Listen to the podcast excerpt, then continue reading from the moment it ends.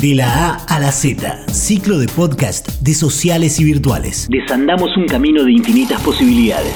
Nos preguntamos por los significados y los sentidos de aquello que nombramos. Una letra, una palabra. Ese de sueño, por Diego Golombek.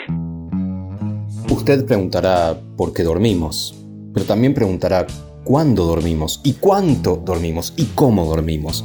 Bueno, la ciencia tiene una respuesta para todas estas preguntas sobre el sueño y es sorprendentemente sencilla. Dos palabras, ni idea.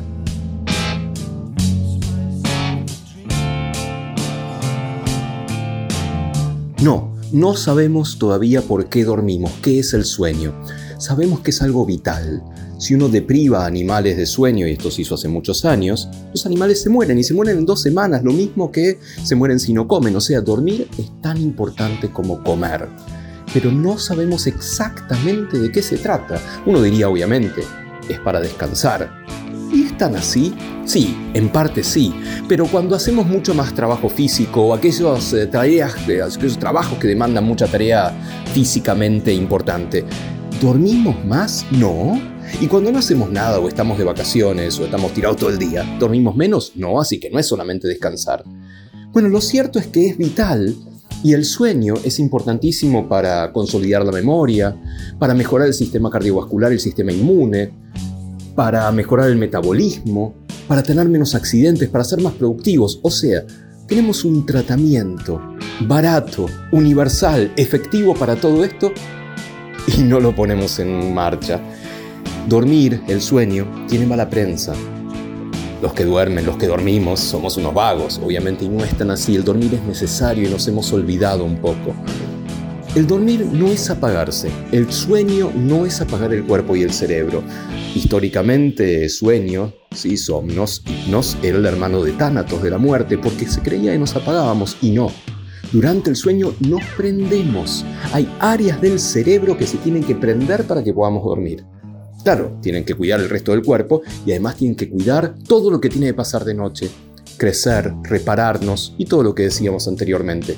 Dormir, el sueño, no es un proceso homogéneo, no es algo que nos vamos a dormir y ya está, ahí nos quedamos. No, no, vamos cambiando a lo largo de la noche y pasamos por distintas etapas. Sueño más liviano, sueño más profundo y de pronto, ¡chan! Saltamos a otra etapa que no tiene nada que ver por eso se la llamó sueño paradójico, en la cual si uno ve a alguien durmiendo, cada tanto puede ver que ese alguien está profundamente dormido o dormida, pero mueve los ojos cerrados súper rápido. Esto muy originalmente se llama sueño de movimientos oculares rápidos, o en inglés REM, Rapid Eye Movement. Si uno despierta a la persona que está justo en esa etapa de movimientos oculares rápidos, muy posiblemente le va a contar que estaba soñando. Por el contrario, si lo despierta cuando los ojos no se están moviendo, posiblemente no estaba soñando o al menos no lo recuerda. ¿Se acuerdan de la respuesta a la pregunta ¿qué es el sueño? Bueno, imagínense cuál es la respuesta a ¿qué son los sueños? Mucho más ni idea. Sabemos, por ejemplo, que el contenido de los sueños tiene bastante que ver con lo que acabamos de vivir el día anterior, la semana anterior. Sabemos también que uno va soñando distinto a lo largo de la vida y a lo largo de la noche. Los bebés sueñan todo el tiempo. Claro, tienen tanto que aprender, tanto que rever a la noche que no les alcanza ese tiempo de sueño. Que a lo largo de la noche, esas etapas las cuales vamos soñando se van repitiendo unas cinco veces. Sí, soñamos unas cuatro o cinco veces por noche. La última de esas veces de los sueños es más larga y suele coincidir con que nos despertemos. Así que, si cuando te despertás recordás un sueño, lo más posible es que sea el último sueño que acabas de soñar. ¿Hay algunos enemigos del sueño? Claro que sí. Y la verdad es que si uno para gente por la calle y hace encuestas y le pregunta qué tal duerme, las probabilidades de que diga pésimo son cada vez más altas. Esta sociedad de 24 horas que nos obliga a estar despiertos, a estar atentos, a estar conectados, también es un enemigo del sueño. Pero el enemigo número uno del sueño es el estrés, es la ansiedad. Por lo tanto, cualquier método que tengamos para bajar el estrés o la ansiedad, bienvenido sea porque nos va a ayudar a dormir mejor. ¿Qué otras cosas, qué otros tips, qué otros consejos hay para el sueño? Por ejemplo, dormir en un lugar oscuro, un lugar silencioso y un lugar templado. Debemos bajar un poco la temperatura para dormir bien. No morirnos de frío, por supuesto, pero sí que no haga muchísimo calor. También separar el horario de la cena del horario de irnos a dormir. Y sobre todo, tratar de eliminar, exiliar a las pantallas del dormitorio. Las pantallas son la verdadera luz mala, que no es la del campo que está allá lejos, sino la que nos llevamos todos a la cama. Nadie se va a dormir solo.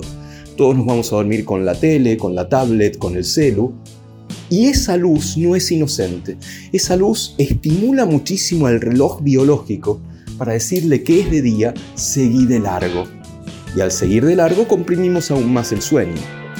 Claro, no todos nos vamos a dormir a la misma hora ni nos despertamos a la misma hora. Hay personas más matutinas y personas más vespertinas. Y en la jerga solemos decir que los matutinos se los llamamos alondras, los vespertinos los llamamos búhos. Y hay personas extremadamente alondra y personas extremadamente búhos.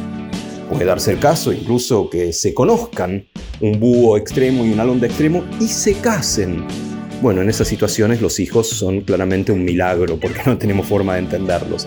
Pero tenemos que escuchar ese tic-tac del reloj biológico y tratar en lo posible de ajustar nuestras actividades hasta nuestro momento de, mejor desempeño.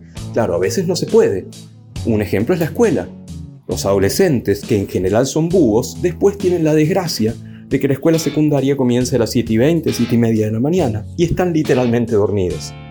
Otro lugar de aplicación de este conocimiento sobre el sueño es obviamente la cuestión laboral.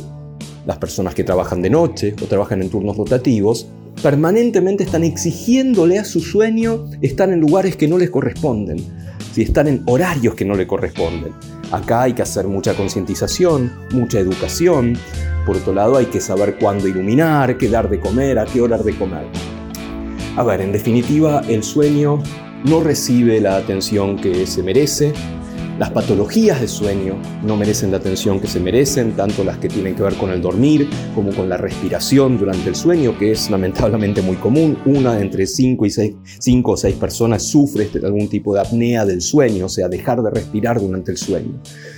Pero lo que es seguro, sí, es que todos queremos cumplir nuestros sueños, ¿verdad?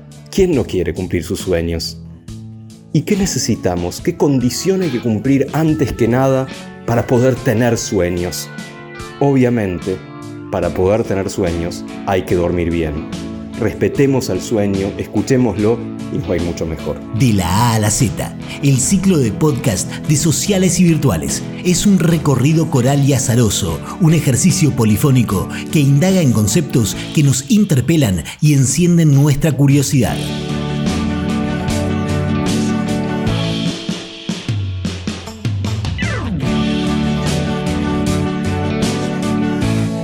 Producción de UNQ Radio para sociales y virtuales. www.socialesyvirtuales.web.unq.edu.ar